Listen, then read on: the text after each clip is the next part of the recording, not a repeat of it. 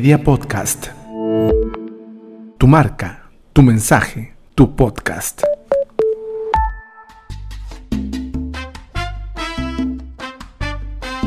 Este es el podcast de análisis político semanal. Se tenía que decir.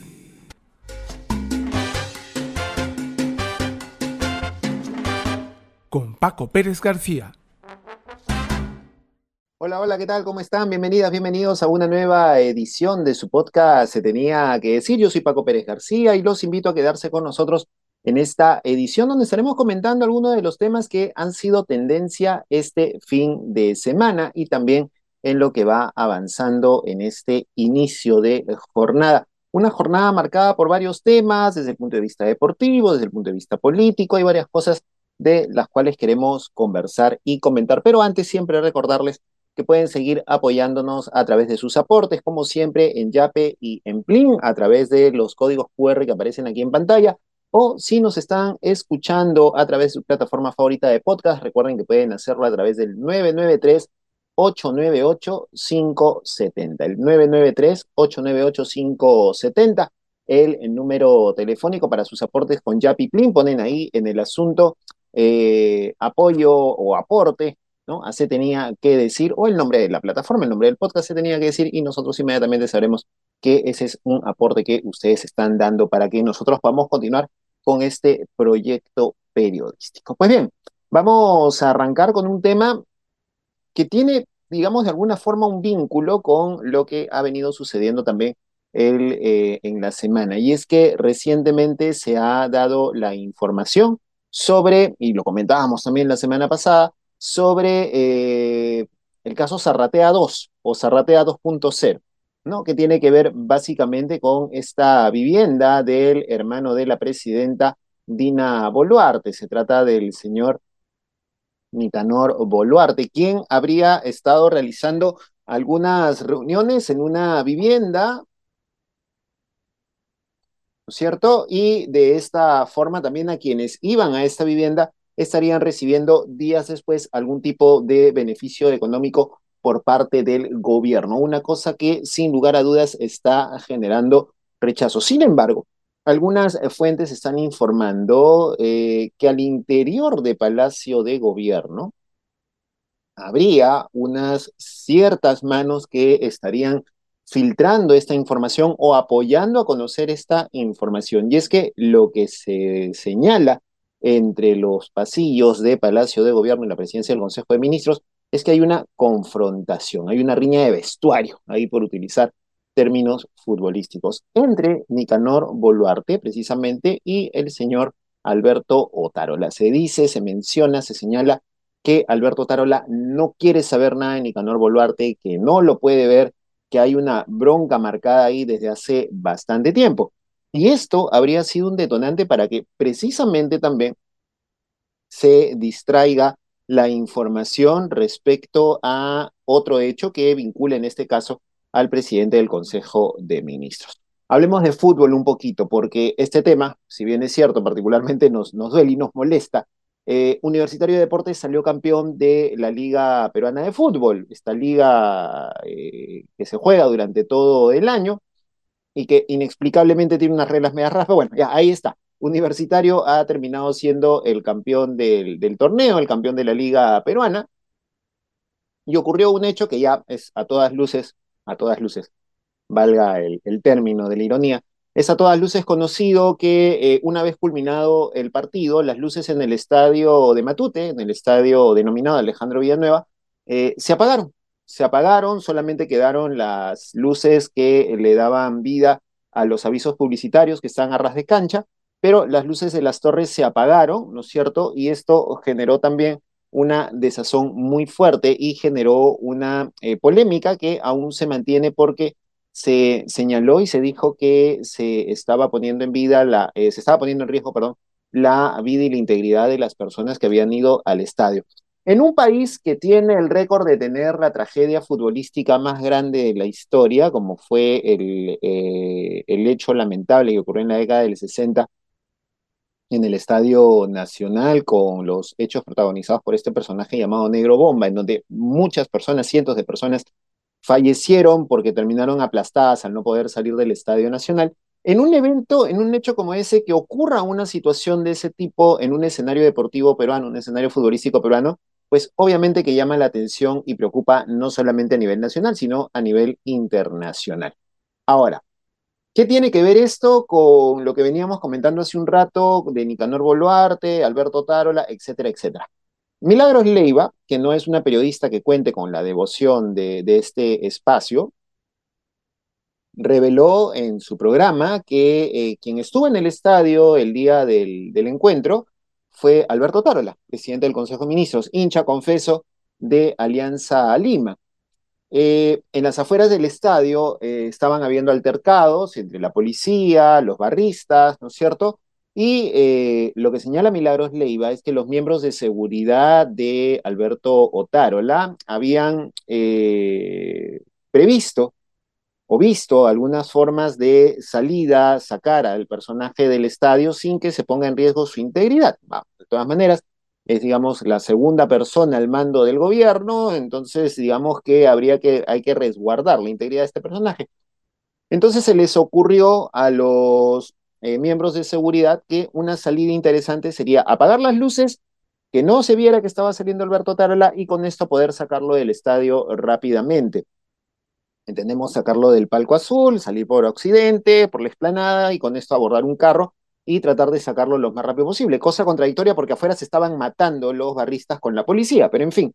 Eh, esto es lo que ha dicho Milagros Leiva, eh, Alberto Tarola eh, lo ha negado, ¿no es cierto? Ahora, lo llamativo del asunto es que ha habido periodistas del diario El Comercio que en sus redes sociales estuvieron planteando también esa teoría, ¿no es cierto?, de que la seguridad del primer ministro escuchó los disparos que se dieron en las afueras del estadio y que eh, le sugirieron al gerente de Alianza Lima, José Sabogal, apagar las luces para poder sacar al Premier. Eh, quien estuvo implicado también en este hecho sería el gerente de marketing, quien también ya habría, dado, habría sido renunciado del Club Alianza Lima, y estos decidieron que finalmente había que apagar las luces. Ahora, los hinchas de universitario y el mundo del fútbol en general está renegando porque se señala que fue una actitud antideportiva al no querer ver a Universitario dando la vuelta, dando la, la vuelta en el estadio de Matute, que por tercera vez todo lo que está involucrado en el folclore del fútbol, en la piconería, en esa bronca que hay siempre entre Alianza y Universitario, ¿no? Esto, todo eso se podría entender, pero se puso en riesgo a mucha gente, eso es cierto, correcto, eso se puso en riesgo a mucha gente, no hay que tener más de dos dedos de frente para no darse cuenta de, de, de ello, que sea sobredimensionado en algunos casos, posiblemente sí, pero eh, lo que llama la atención es que de pronto ya eh, nadie está eh, fijándose en esta teoría planteada por Milagros Leiva, que repetimos, no es una periodista que cuente con nuestra devoción, pero resulta interesante que no se vaya más allá, que haya periodistas que lo hayan mencionado y que de pronto ya no lo tocan, que ya no lo tratan, y que más bien es una noticia que se confirmaría con la salida de Sabogal y con la salida del, gerente de marketing, que ahorita no, no recuerdo su, apellido, pero que tendría de alguna forma eh, una línea de, comprobación o de confirmación. Y que más bien todos los medios ahora se estén dedicando a eh, hablar sobre la figura del hermano de la señora Boluarte. Entonces, hay una confrontación otra vez en el Ejecutivo, estas confrontaciones medias extrañas que suelen haber y que generan estos estos, este, estos bandos dentro del Poder Ejecutivo, ya se vio con Pedro Castillo, ya se vio con Martín Vizcarra, se vio con el mismo PPK, etcétera. Hay una situación extraña en donde hay un sector liderado por Alberto Tarola que está manejando de alguna manera qué cosa se filtra y qué cosa no se filtra a los medios de comunicación para tratar de tapar algunas cosas, porque de pronto suena llamativo, suena raro. Pero esto es lo que viene ocurriendo en el mundo del fútbol y que de alguna manera nuevamente se ve ensuciado por una mala arte, porque es una mala arte terrible lo que hizo la, dirigencia de Alianza Lima y ojalá les caigan las sanciones deportivas y judiciales y fiscales que le tengan que caer. Y eh, lamentable porque se ensucia también con una situación política que finalmente debería estar bastante lejos del deporte que es el favorito de todos los peruanos y que nuevamente en estos días va a estar en la mira por lo que va a ser el enfrentamiento de la selección peruana con, con sus pares de Bolivia y de Venezuela. Primer partido en La Paz, segundo partido acá en Lima. Vamos a ver qué ocurre con esta situación. Esto es, se tenía que decir. ¿Estás buscando una manera efectiva de comunicarte con tu audiencia y aumentar la visibilidad de tu empresa? Media Podcast es una productora de podcast para empresas y organizaciones con más de 5 años de experiencia en la producción de podcasts periodísticos, noticiosos y de negocios. Nuestro equipo ha desarrollado podcasts en organizaciones del Estado, empresas e instituciones. Además contamos con especializaciones en producción de podcasts en Argentina y Alemania trabajamos para ofrecerte producciones de alta calidad. En Media Podcast nos apasiona contar historias que conecten con todas las audiencias. Creamos podcasts que informan, entretienen y aportan. Nuestros podcasts están disponibles en diferentes plataformas de streaming, lo que significa que tu audiencia podrá acceder a ellos desde cualquier lugar y en cualquier momento. ¿Quieres llevar la comunicación de tu empresa al siguiente nivel? Búscanos en redes sociales como Media Podcast PE o escríbenos al 992-753335. Contáctanos hoy mismo para saber cómo podemos ayudarte. Media Podcast. Tu marca, tu mensaje, tu podcast.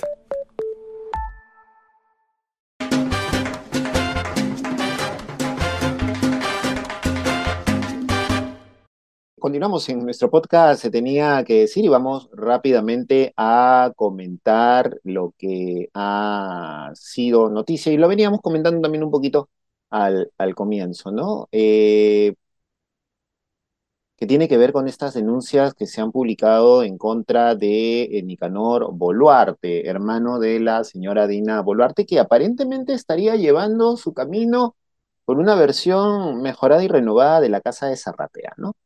Eh, una de las tantas visitas ha sido la del ex prefecto regional de Cajamarca, Noriel Chingay, quien eh, está siendo acusado de negociar puestos y fondos eh, para la inscripción del Partido Ciudadanos por el Perú, un partido que precisamente está promoviendo el señor Nicanor Boluarte.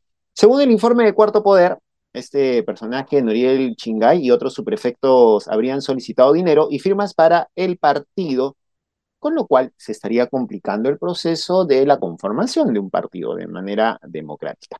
Lo que se ha revelado es que Nicanor Boluarte, implicado en otro, en otro caso que también comentábamos la semana pasada, celebró su cumpleaños con el alcalde de Nanchoc, el señor Nixon Hoyos, días antes de que la comuna recibiera 20 millones de soles para obras públicas eh, lo cual ha generado preocupación sobre posible influencia indebida para obtener estos recursos.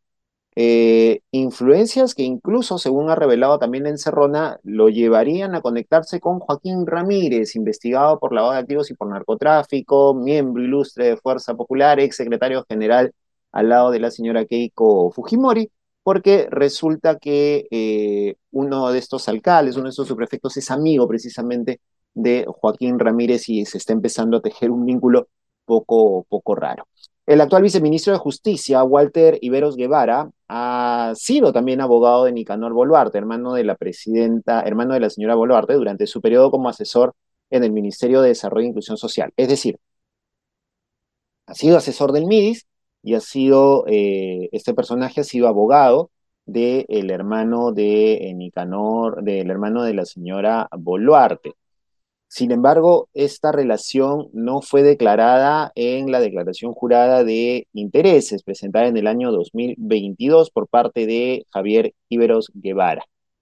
Eh, se ha revelado también que el viceministro también asesoró a Nicanor Boluarte en una investigación relacionada con su gestión como gerente municipal de Comas en el año 2019. Es decir, las relaciones están ahí y se reparten los cargos por un beneficio y por una amistad que es, no es precisamente lo mismo que se le criticaba y se le reclamaba al señor Pedro Castillo, es decir, de qué estamos hablando, ¿no es cierto? Si estamos eh, nosotros presenciando una nueva versión de estos negociados, de estos conflictos de interés, ¿no es cierto?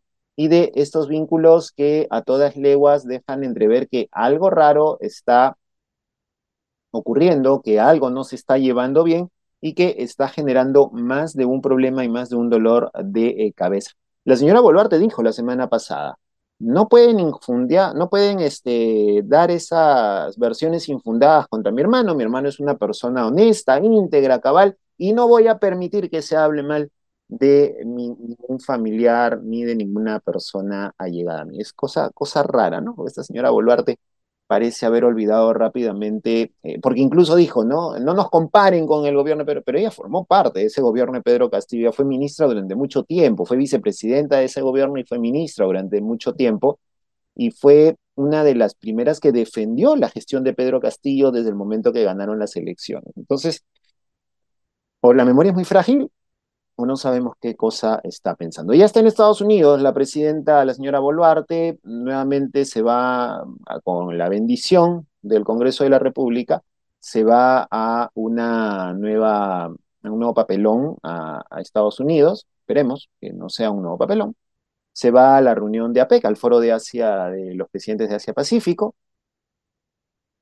que también hay toda una discusión allá sobre lo que se está haciendo en San Francisco para este evento, porque ha habido como que una especie de maquillaje de las zonas, en fin, todo un tema bastante raro y, bastante complicado. La señora Boluarte está en Estados Unidos, está viajando a este, a este foro, no hay posibilidad de, de, cambios en cuanto al tema del gobierno remoto. Ya eh, el Congreso se sintió satisfecho con lo que dijo el flamante canciller González Olaechea. En todo caso, las fichas están ahí lanzadas y nosotros vamos a ver qué va a ocurrir más adelante con este tema y qué cosa es lo que la señora Boluarte va a decir ahora, porque la vez pasada dijo que estábamos en paz y en calma. Un país que está en paz y en calma no deja que vayan pasando tres años, por ejemplo, sin que eh, continúe la impunidad contra quienes asesinaron a Inti y a Brian, ¿no es cierto? Los jóvenes que fallecieron durante, fueron asesinados durante las protestas contra el régimen de Merino, ¿no es cierto? Ni tampoco permite, pues, que eh, se haya cubierto a los policías que participaron en las operaciones, que se haya blindado políticamente a estos personajes que son los responsables de estos crímenes.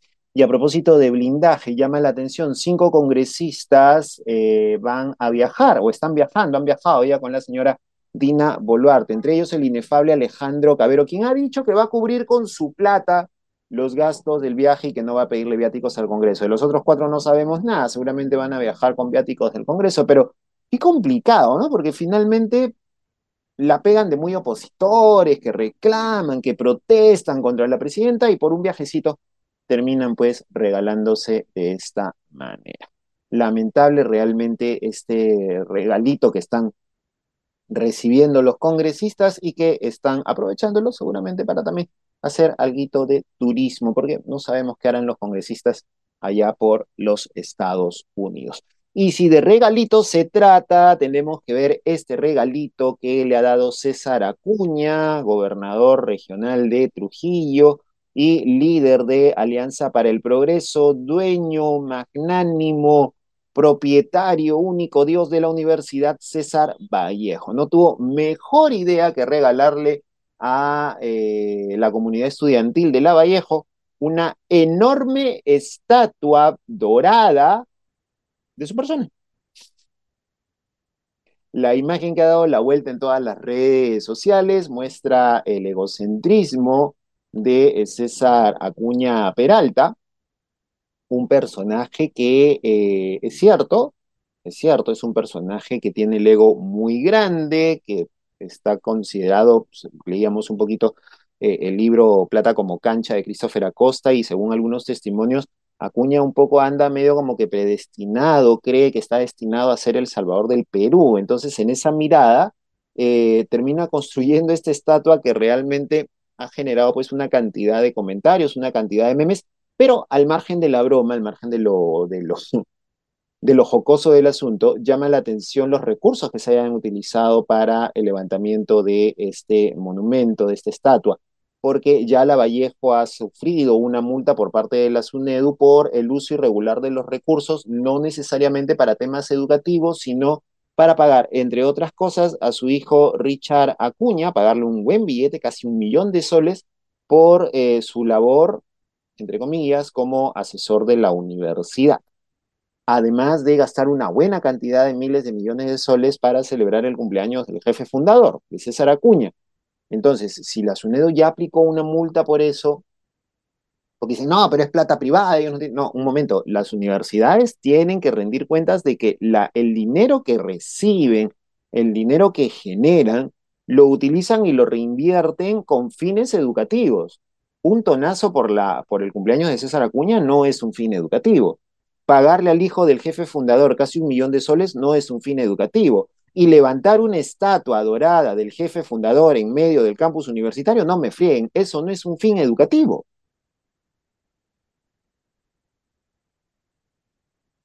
Es la universidad que lleva el nombre de un ilustre escritor peruano, del ilustre poeta peruano César Vallejo, el más importante de nuestros últimos tiempos, y en vez de tener por lo menos un busto de Vallejo, no, pongamos una estatua de cuerpo completo todavía del señor César Acuña. Complicadas las cosas que vemos en nuestro país, que si no fueran tan serias o, enajenadas, podrían dar algo de risa, pero lo cierto es que de risa tienen poco y sí más bien mucho de cuestionamiento. Se tenía que decir.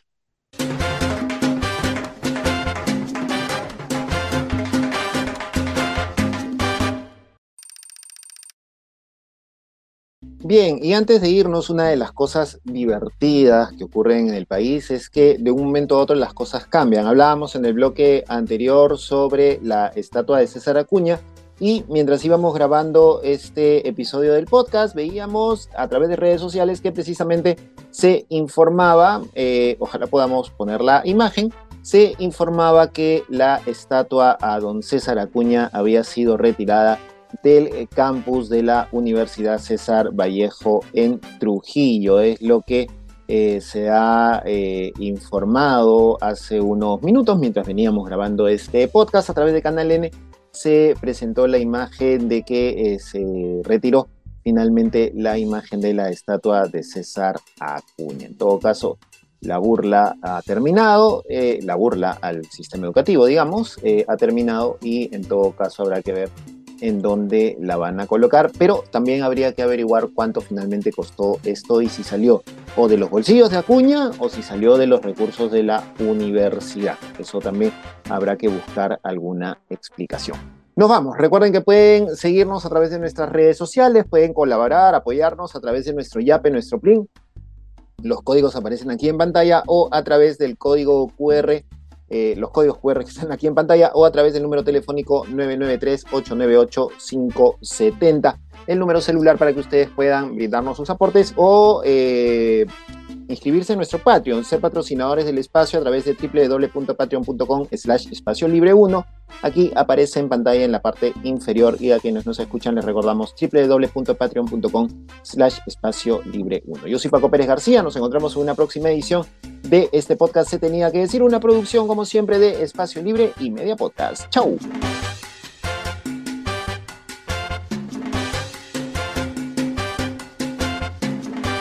Hasta aquí el podcast de análisis político semanal Se tenía que decir, una producción de Paquimedia Comunicaciones y Espacio Libre. Puedes escuchar todos nuestros episodios en Spotify y YouTube. Media Podcast. Tu marca, tu mensaje, tu podcast.